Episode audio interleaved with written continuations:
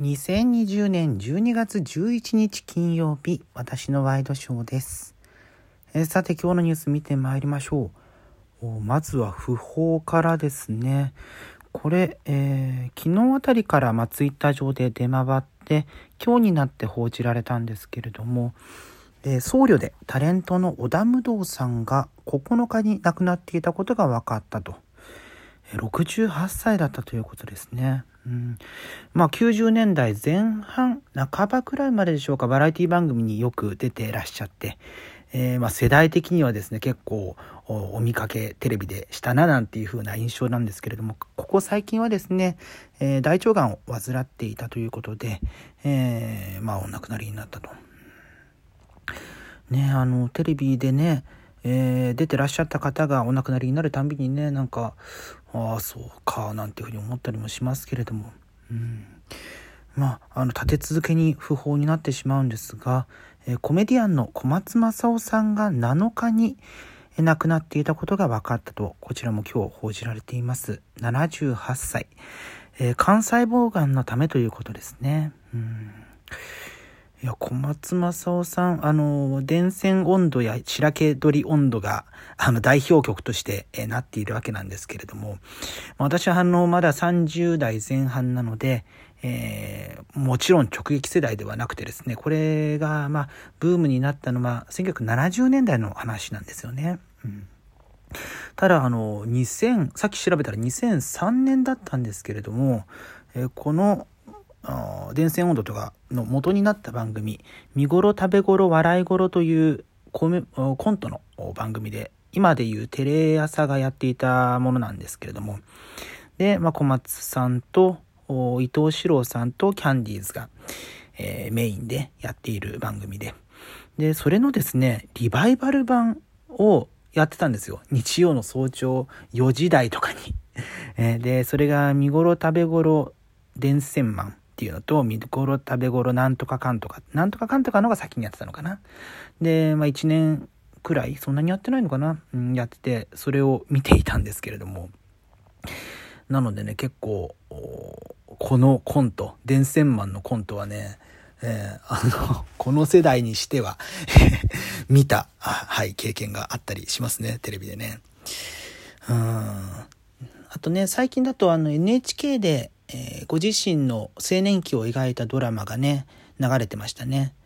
もともとあのカーディーラーでセールスマンとして勤めていらっしゃったんですけれども、まあ、そこから、あのー芸能界に入るきっかけになったのがクレイジーキャッツの植木仁さんの付き人をするところからで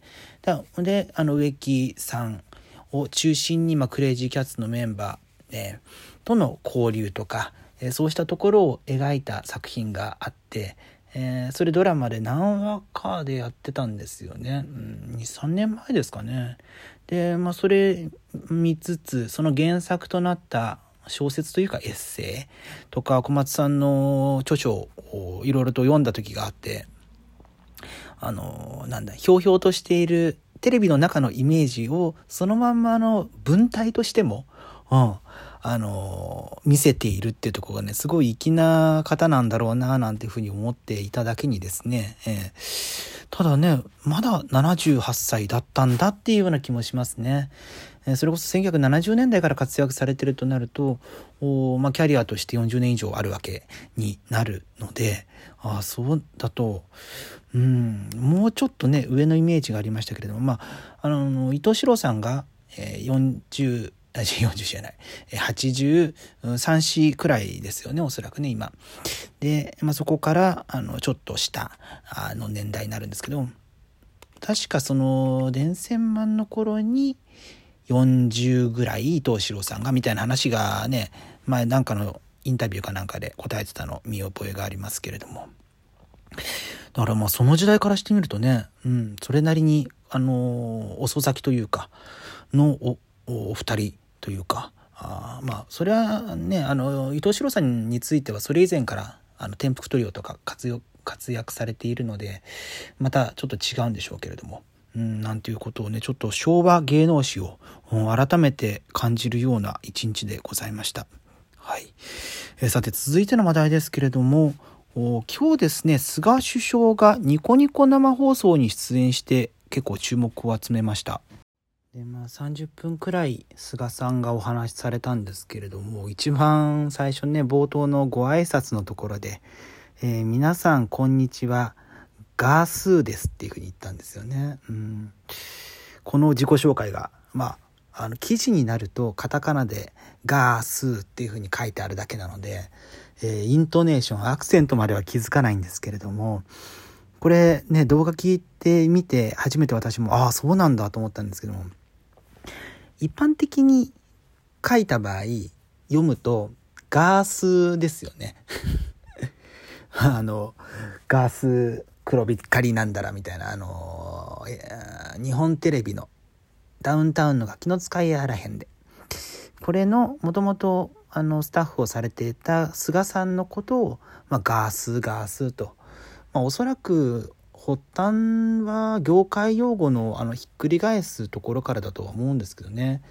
ザギンでシースみたいな。で、まあ、そこからの流れでガスガスっていうふうに言っていたところから、まあ、菅総理大臣になってもガスガスみたいな、えー、呼ばれ方を一般的にはされてるんですけども、まあ、ご自身の発音を聞くと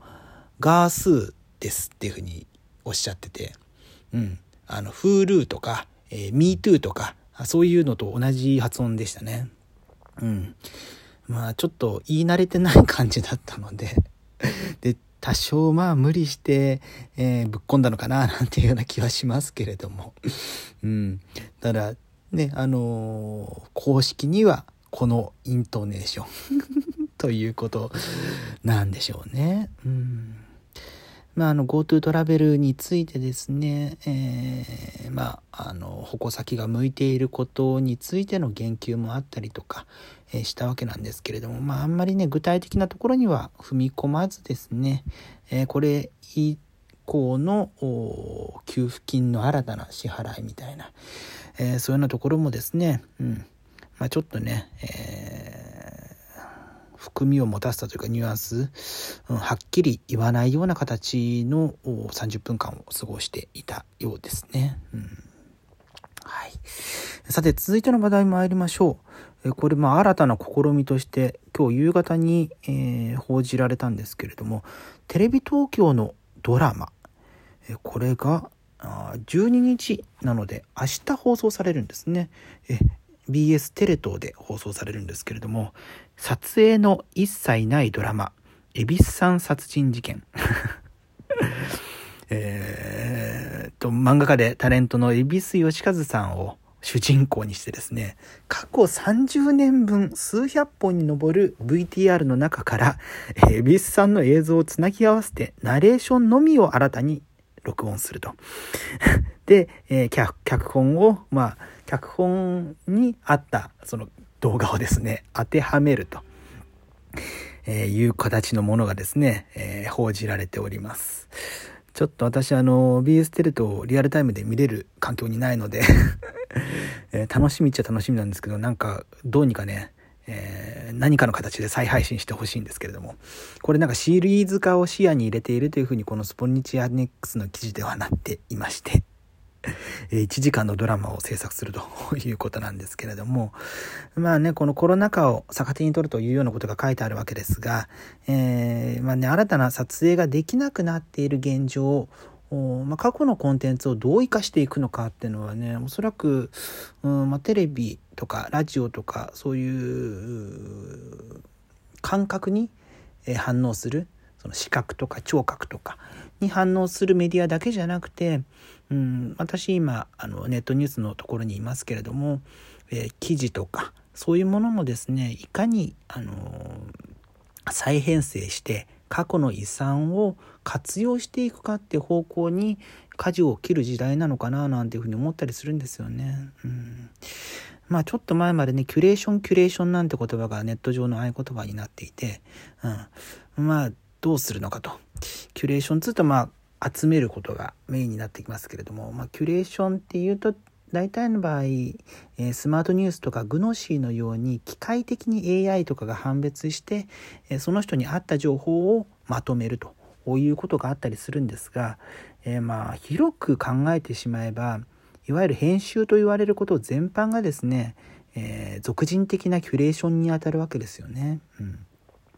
で、えー、僕ずっと前からそのキュレーションは人間のセンスによるものってものもできるんじゃないかなというふうに思っていて、うん、例えば今うち私があの所属している会社のメインになっているニュースサイトってもう1415年の過去の蓄積があるので、えー、そこで報じた内容と、まあ、昨今の状態がもし似通ってる部分があればそこをね、えー、ガッチャンコしてというか、うん、なんか応用できるような形で、えー、パッケージング化してえー、世に出していくなんてことはね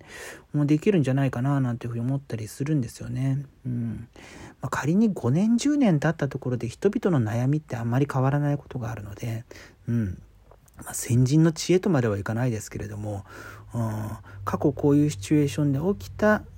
ことによるノウハウをどう再利用していくかっていうのは本当に重要かななんていうふうに思いますね。うん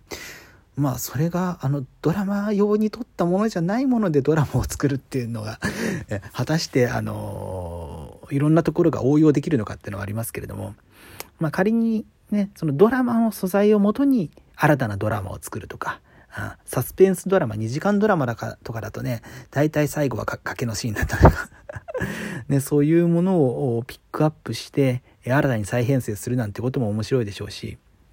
ねまあ、過去あったコント番組とかね、まあ、今このご時世なのでなかなかそのコンプライアンス的にそのまんま放送できないって場合はありますけれども、うん、過去のいろんなあのコメディアンの、まあ、それこそ小松政夫さんの話さっきもしましたけれどもの名作を一気に見れる場があってもいいのかななんていうふうに思ったりします。ということで2020年11月12月11日でした。それではまた明日。